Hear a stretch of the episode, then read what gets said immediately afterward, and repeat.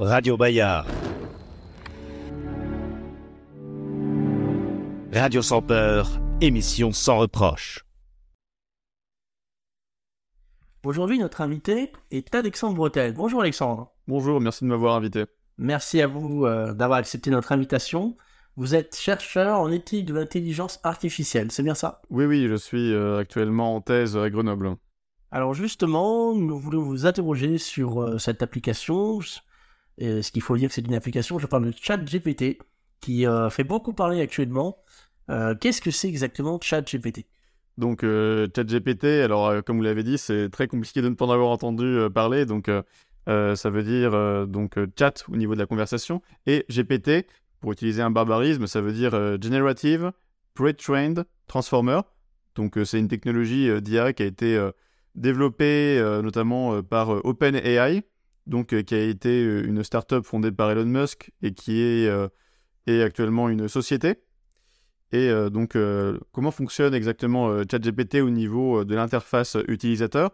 Eh bien, vous avez un prompt, donc c'est une barre d'instructions dans lequel vous pouvez donner donc votre instruction et il en ressortira du texte. Donc, par exemple, vous pouvez lui demander de vous écrire un poème à la gloire de tel ou tel euh, acteur et il va vous le faire. Et de manière euh, relativement euh, impressionnante, notamment au début. Donc, euh, ça a été sorti en euh, 2022, fin 2022, et ça a pris son essor depuis le début de l'année de plus en plus. Alors justement, quelles sont les questions éthiques et juridiques qui doivent se poser, j'imagine, autour du générateur d'images comme Midjourney par exemple? Donc euh, Midjourney, ça fait aussi partie de la famille des euh, IA génératives. Donc euh, ChatGPT, c'est au niveau du texte. Et euh, Midjourney, c'est des images qui vont être générées également à partir d'un prompt. Donc le prompt, les instructions que vous lui donnez. Donc par exemple, au niveau des questions qu'on pourrait se poser avec euh, Midjourney, ça va être comment est-ce que Midjourney a récolté les images qui lui permettent, à partir de sa base de, données, de formuler et de, créer d'autres images. Donc il peut y avoir également des cas euh, euh, d'hallucination qui peuvent être euh, problématiques, il peut imaginer des choses qui peuvent être dérangeantes. Donc euh, au début, je ne sais pas si vous vous en souvenez pour les personnes qui ont regardé l'évolution de ce type d'IA, mais il y avait un problème avec les mains. C'est-à-dire qu'il arrivait du mal à faire exactement 5 doigts, à peu près la même taille, donc c'était assez gênant au début. Maintenant, ça a été corrigé. Donc également des problématiques éthiques qui peuvent se poser par rapport à la diffusion de fausses informations. C'est-à-dire que pendant un moment, Midjourney a arrêté euh, la diffusion de son service gratuitement. C'est-à-dire qu'actuellement, euh, vous aviez euh, jusqu'à 20 euh, possibilités d'images à générer, et ça a été arrêté à cause des risques de désinformation qui, peuvent en résulter. Alors justement, est-ce que vous pensez qu'il est nécessaire d'avoir un moratoire sur le développement euh, de l'IA et sur tout ce qui se passe autour de, de ChatGPT Donc pour remettre en contexte, ça avait été une proposition qui avait été formulée entre autres par euh, Elon Musk, par le patron d'Apple, également par d'autres chercheurs, avec euh, des craintes vis-à-vis du développement de l'IA et vers quel type de société on irait avec le développement des IA génératives. Donc actuellement, on en est à GPT-4. Et euh, donc euh, par rapport à cette euh, question du moratoire, il y a déjà l'Italie qui a imposé donc la suspension de chat euh, GPT. Et alors la raison n'est pas liée au développement de l'IA, mais au niveau de l'utilisation qui est faite des données en termes de vie privée. Alors, sur la question donc du moratoire là-dessus, ça le mérite, on va dire, de poser la, question. Mais en revanche, on pourrait se, demander si à l'heure actuelle c'est vraiment pertinent. Alors euh, là-dessus, euh, on, se demande bien euh, qu'est-ce qui justifierait un moratoire. Mais néanmoins, c'est intéressant de se poser la question, notamment si jamais ça devait vraiment dérailler. Mais bon, je pense que c'est davantage symbolique, c'est davantage un coup de communication qu'une véritable proposition pour beaucoup de personnes qui ont signé. Alors, moi, il y a une autre question que je voudrais vous poser, c'est est-ce que l'on pourra, selon vous, encore faire la différence entre le travail d'une IA et celui d'un être humain Parce qu'il y a quand même cette question qui se pose.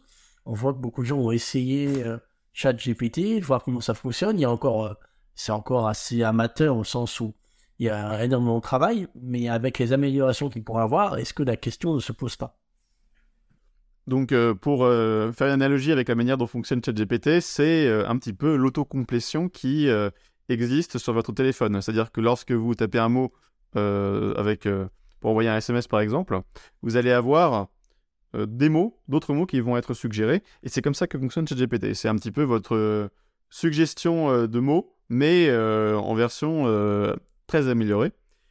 Donc l'inconvénient de ce type de, technique, c'est que il peut créer non pas du vrai, mais du vraisemblable. C'est-à-dire que vous allez avoir euh, du texte, du contenu qui peut paraître euh, de qualité, mais il peut, dans certains cas, halluciner, c'est-à-dire qu'il va inventer euh, des réponses fausses, et on ne peut pas être sûr à 100% du résultat qu'il va donner. Donc c'est pour ça qu'effectivement, il y a des craintes vis-à-vis de l'utilisation de ChatGPT dans certains métiers, comme par exemple au niveau du journalisme, mais pas seulement. Dans beaucoup d'autres secteurs de l'entreprise, il peut y avoir des craintes. Et euh, à l'heure actuelle, il peut réussir de nombreux tests, que ce soit en médecine, chez les avocats, etc. Mais pour autant, on ne peut pas euh, garantir qu'il euh, n'y aura pas des hallucinations avec l'utilisation de ChatGPT. Donc c'est pour ça que c'est encore risqué de l'utiliser pour remplacer des emplois. Et les sociétés qui le font eh bien, le font à leurs risques et périls. Alors c'est justement la question que je voulais vous poser, la question suivante, euh, par rapport aux, emplois. Effectivement, vous le dites, euh, actuellement ça ne menace pas vraiment les emplois, mais à terme, avec une évolution, est-ce qu'il n'y a pas énormément d'emplois qui vont disparaître? Est-ce qu'on a des informations là-dessus? C'est peut-être un peu trop tôt pour avoir euh, une idée précise. Là-dessus, on est sur la thématique classique de la destruction euh, créatrice schumpeterienne, c'est-à-dire que oui, il y aura des emplois qui pourraient être menacés par ChatGPT, mais est-ce qu'il n'y en a pas d'autres qui vont être créés? Donc, euh, on peut notamment penser au cas euh, assez symptomatique de prompt engineering, donc les ingénieurs du prompt, c'est-à-dire des personnes qui vont aider à formuler une instruction bien formulée pour bien utiliser ChatGPT. Donc là-dessus, sur la question de la complémentarité, il peut y avoir un intérêt, euh, au sens où peut-être que ce n'est pas ChatGPT qui va vous remplacer, mais quelqu'un qui utilise bien euh, ChatGPT et l'IA en général. Donc euh, il faut qu'il y ait un vrai travail de formation dans de nombreux secteurs, notamment dans tout ce qui concerne la création de contenu ou la gestion d'informations.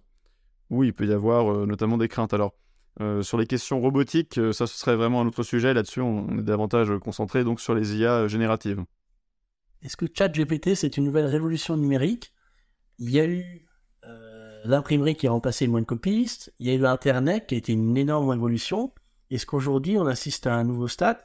Est-ce que il faut en avoir peur? C'est-à-dire qu'à une époque on avait peur d'Internet, on avait peur de se les livres. Est-ce que finalement il ne faut pas accepter les choses telles qu'elles sont? On ne comprend pas bien encore où ça va nous mener. C'est normal d'avoir, je pense, euh, une appréhension, mais est-ce qu'il ne faut pas la dépasser et, faire avec, justement? Donc, euh, je dirais que euh, ChatGPT représente la révolution des années 2020, donc de notre décennie. On aurait les smartphones pour la décennie 2010 et on aurait Internet personnel dans les années 2000 pour situer. Donc effectivement, c'est un nouveau rapport par rapport à l'utilisation qu'on a des technologies, c'est-à-dire qu'il faut quand même se représenter ce que c'est. C'est-à-dire que vous donnez une instruction et vous avez un texte qui est généré euh, et qui peut quand même être considéré euh, de qualité, dans une certaine mesure. Alors, évidemment, ChatGPT, si jamais vous lui demandez comment il s'appelle, il va répondre assistant. Donc, euh, c'est un assistant, un assistant dans tout. Donc, c'est-à-dire qu'il a des, des qualités certaines, mais il a quand même un discours qui est très convenu. Euh, si jamais euh, vous ne le mettez pas dans un rôle particulier.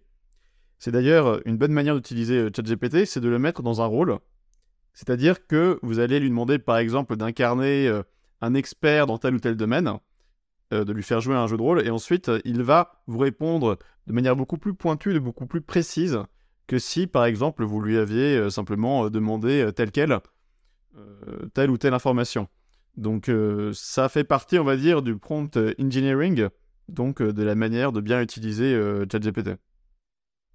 Justement, euh, est-ce que c'est pas, il n'y a pas des questions éthiques euh, qui se pose derrière avec les futures applications de l'intelligence artificielle Donc là, c'est vraiment une question euh, très large, très très large, sur euh, qu'est-ce qu'on pourrait se poser. Alors par rapport à ChatGPT, une question qui viendrait à l'esprit, ce serait comment s'en servir dans notre quotidien? C'est-à-dire que lorsqu'on se représente l'utilisation qu'on a de la technologie en général, on s'imagine qu'elle va toujours nous faciliter la vie et faire en sorte qu'on ait de moins en moins de tâches cognitives à réaliser. Et là-dessus, ça pose vraiment question, c'est-à-dire que est-ce qu'on veut vraiment vivre dans une société dans laquelle tout l'effort, qu'il soit physique ou même euh, cognitif, soit automatisé? Est-ce qu'on pense que euh, c'est souhaitable d'arriver à ce type de paradigme? Alors, il y aurait d'autres manières en fait d'utiliser euh, ChatGPT et les IA en général. Ce serait plutôt dans un cadre éducatif ou dans un aspect complémentaire. Donc pour vous donner une analogie, plutôt par exemple que d'utiliser une application GPS pour bien vous diriger vers euh, votre destination, on pourrait imaginer qu'elle ne fasse que vous donner quelques indications euh, pour que vous-même, vous puissiez développer votre sens de l'orientation, ou euh, pour que vous puissiez mieux connaître la ville, ou même explorer par vous-même un endroit. Donc oui, oui, ça va demander un, certain effort, donc c'est certain, mais je pense que ça pourrait être intéressant, notamment en termes de rapport qu'on a à la technologie pour nous rendre moins dépendants. Donc là, il y a un paradoxe qui est intéressant, c'est euh, utiliser la technologie pour être moins dépendant de la technologie. Euh, ceci étant, si on veut garder nos facultés euh, humaines de raisonnement, de formulation dans un vie construit, je pense qu'il va falloir utiliser ces IA et ces outils de manière parcimonieuse, donc c'est-à-dire de manière spécifiquement dédiée à notre développement, et pas simplement leur demander de résoudre les tâches euh, qui nous faciliterait la vie. Donc là-dessus, on a un adversaire de taille, à savoir notre propre euh, paresse, notre propre euh, flemme, entre guillemets, qui peut jouer contre nous. Donc il y a un vrai travail d'éducation à faire.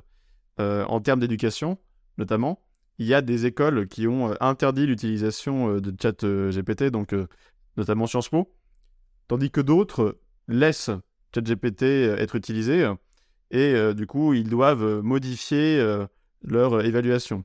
Alors moi-même qui euh, donne des cours en éthique de l'IA en santé, je dois dire que c'est un sacré défi de voir comment euh, faire en sorte que euh, ChatGPT soit utilisé dans l'évaluation par rapport à ce qui a été fait avant.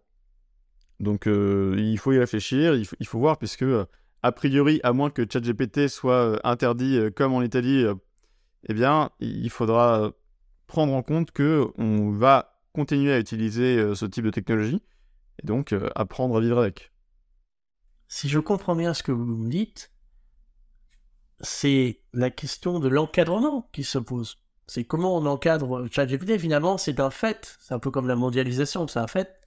Est-ce que c'est la question de l'encadrement? Comment on va réussir à encadrer euh, ChatGPT pour pas en faire un monstre? C'est bien ça ce que vous expliquez Alors, au niveau de l'encadrement, il y a notamment euh, l'encadrement, on va dire, juridique en termes de protection des données. Donc, il faut bien comprendre que euh, l'Italie avait de bonnes raisons d'interdire ChatGPT, à savoir qu'elle ne savait pas très bien ce qui était fait des données qui étaient utilisées par ChatGPT. Donc euh, peut-être qu'en France ou en Europe, euh, du moins dans l'Union européenne, on va avoir la même chose. Peut-être qu'on peut se diriger vers un, moratoire de ChatGPT tant que on n'est pas sûr de la manière dont les données sont utilisées.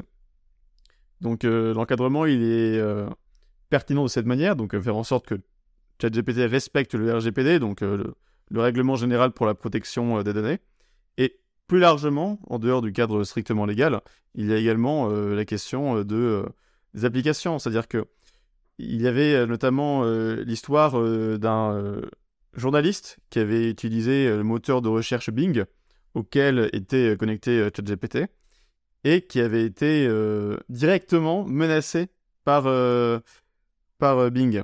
Donc il lui avait notamment fait remarquer que Avatar 2 était déjà sorti Sauf que euh, ChatGPT euh, n'était pas encore euh, à jour à ce niveau-là. Et du coup, il a commencé à traiter le journaliste de, menteur, pourquoi est-ce qu'il voulait faire du mal à l'IA, etc. Et c'est allé assez loin, cette histoire, puisque ChatGPT a carrément menacé le journaliste, promis de faire de fausses informations pour le dénoncer, lui faire du mal. Donc, euh, bon, c'est assez compliqué de savoir pourquoi il a fait ça. Ça pose la question notamment de l'explicabilité. Euh, ça, c'est un problème qui est récurrent avec les techniques d'IA qui sont utilisées actuellement, c'est de savoir pourquoi est-ce que les IA donnent tel ou tel type de résultat. Donc c'est la question de la boîte noire ou plutôt de la boîte grise, c'est-à-dire qu'on peut quand même expliquer un petit peu. Donc dans le cas de ce journaliste qui a été menacé par l'IA, on peut supposer que l'IA est allée dans des forums ou dans des endroits un peu étranges d'Internet et euh, qu'elle a été entraînée à partir de bases euh, plus ou moins propres. Donc euh, là-dessus, c'est une question qu'on peut se poser. et parmi les autres questions qu'on peut également se poser, c'est du point de vue de la consommation énergétique de chat GPT qui peut être assez importante, de même que la consommation d'eau. C'est-à-dire qu'il y a de l'eau qui est utilisée à différentes échelles de, de chat GPT, notamment pour le refroidissement, pour l'utilisation de ses composants, etc. Donc euh, là-dessus, il peut y avoir une consommation euh, énergétique euh, et de ressources qui est importante et qui n'est pas négligée dans des contextes de pénurie, notamment si par exemple vous avez des data centers qui se trouvent au Texas ou dans des endroits dans lesquels il peut y avoir un stress hydrique important. C'est des questions qui peuvent se poser. Alors pour mettre en lien avec l'actualité, avec les méga bassines en France, alors on va pas rentrer dans les détails, mais simplement pour dire qu'il y a quand même une tension autour de l'eau. Et euh, la, question d'utilisation des IA ou de la technologie peut rentrer en concurrence avec l'utilisation humaine. Donc euh, c'est un autre aspect qui est inattendu par rapport euh, à ce qui peut être fait avec ChatGPT. Alors, Alexandre Bretel, il y a une dernière question que je voudrais vous poser. On a un petit peu abordé, mais pas vraiment. C'est sur l'école, justement, sur comment est-ce que ça va pas poser un problème aux enseignants euh, pour euh, corriger les élèves quand ils ont un travail à faire à la maison? Ça, ça se fait beaucoup. Est-ce que on va pas avoir un problème euh, pour différencier le travail de l'élève du travail de ChatGPT? Alors là-dessus, c'est déjà une question que se posent de nombreux enseignants. Et il y a effectivement des logiciels qui permettent de détecter si jamais le travail qui a été réalisé a été fait par ChatGPT ou un élève, mais il y a bien sûr un mais, c'est que dans certains cas, il suffit que l'élève modifie euh, quelques mots, quelques phrases ici ou là, et euh, le détecteur euh, d'utilisation de ChatGPT ne, ne va pas le remarquer, il va y voir que du feu. Et de même, dans certains cas, il peut prendre un texte écrit entièrement par un humain pour un texte de ChatGPT. Donc c'est une question qui est assez compliquée à se poser. Alors, on pourrait faire un parallèle avec la calculatrice. Euh, c'est-à-dire que dans certains cas, euh, la calculatrice est interdite. Et euh, dans d'autres, on peut imaginer interdire ChatGPT. Alors comment le vérifier et être sûr que ça n'a pas été utilisé?